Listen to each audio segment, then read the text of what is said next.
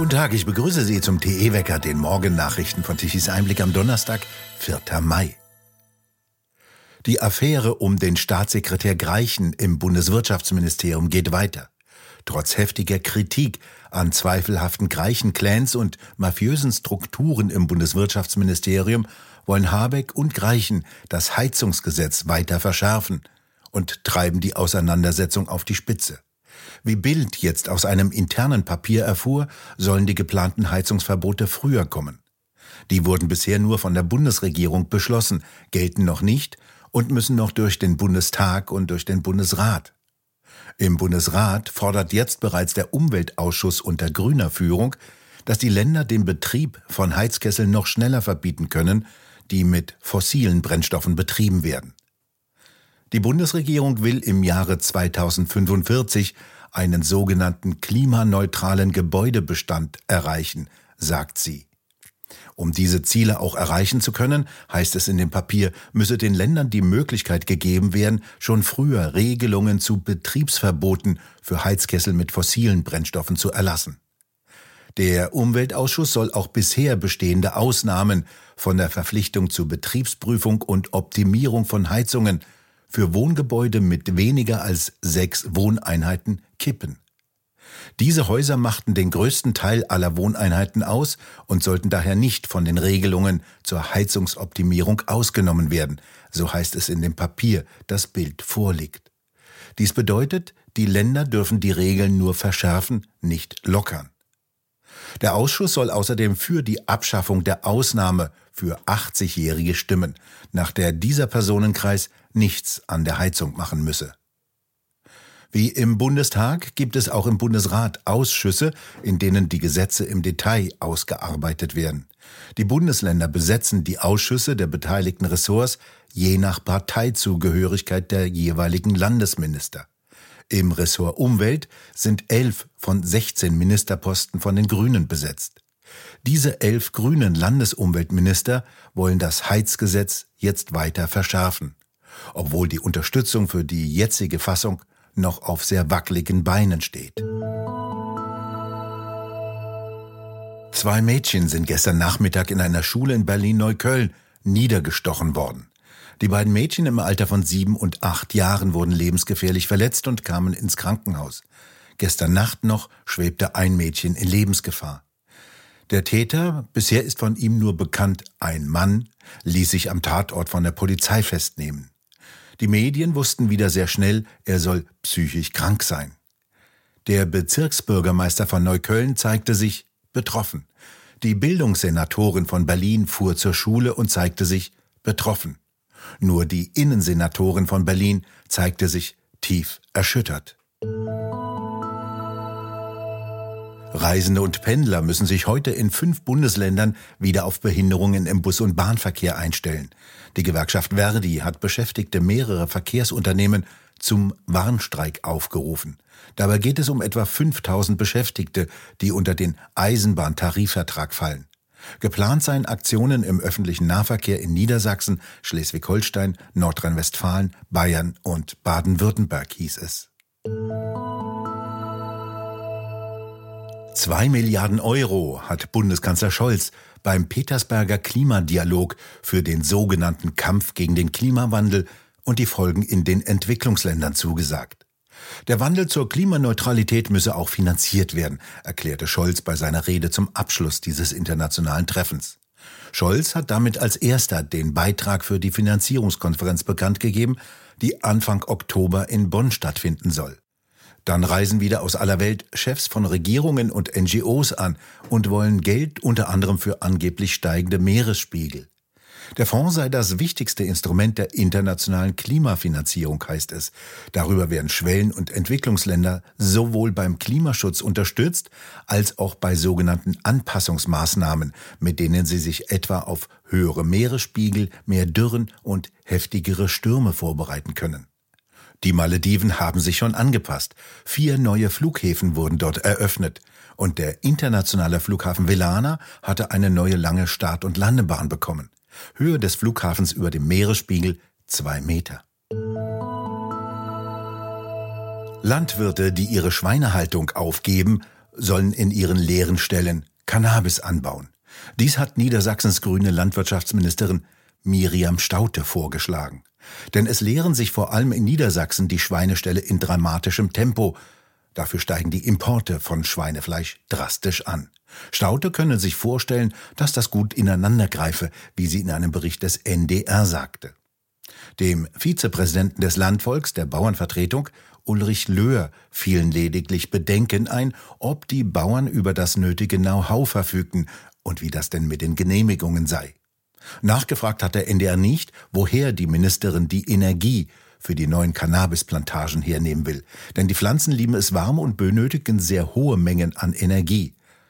Erfahrene Drogenfahnder stoßen in aller Regel über außergewöhnlich hohen Stromverbrauch auf illegale Cannabisplantagen. Für 1100 Pflanzen, die etwa 50 Kilogramm Cannabis ergeben, gehen da schon einmal 400.000 Kilowattstunden Strom drauf. Nur vom niedersächsischen CDU-Abgeordneten Marco Moormann kam Kritik. Der wies auf den hohen Energieverbrauch hin und warnte, Cannabisanbau sei ein Klimakiller.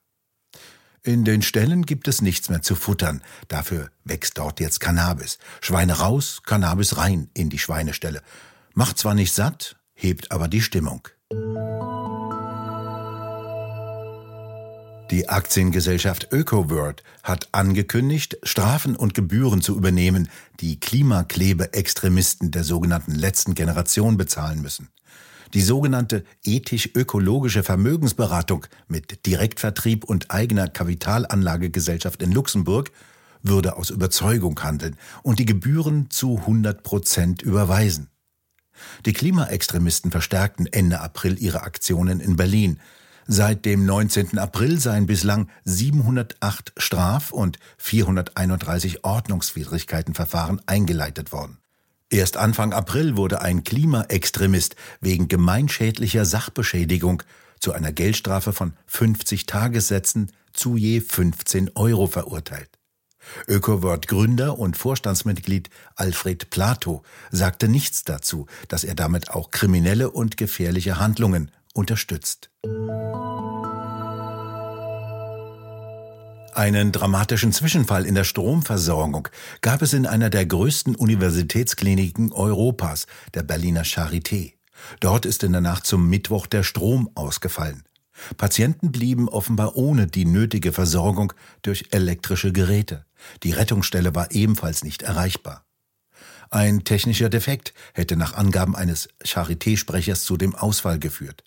Nach bisherigen Erkenntnissen war ein Kurzschluss in einem Stromverteiler die Ursache dafür, sagte er auf Anfrage von Bild.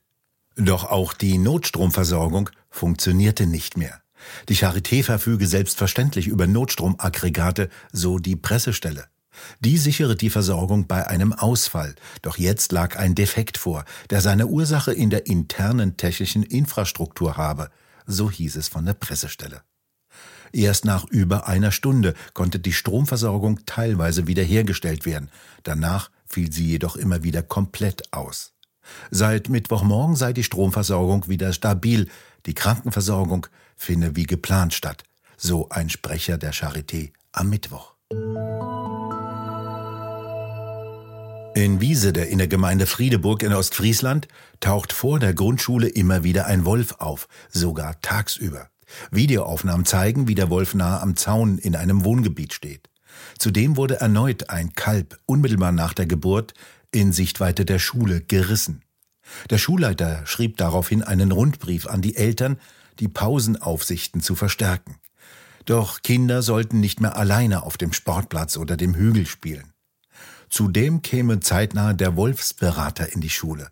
Der meint, Kinder müssten den Umgang mit dem Wolf erlernen.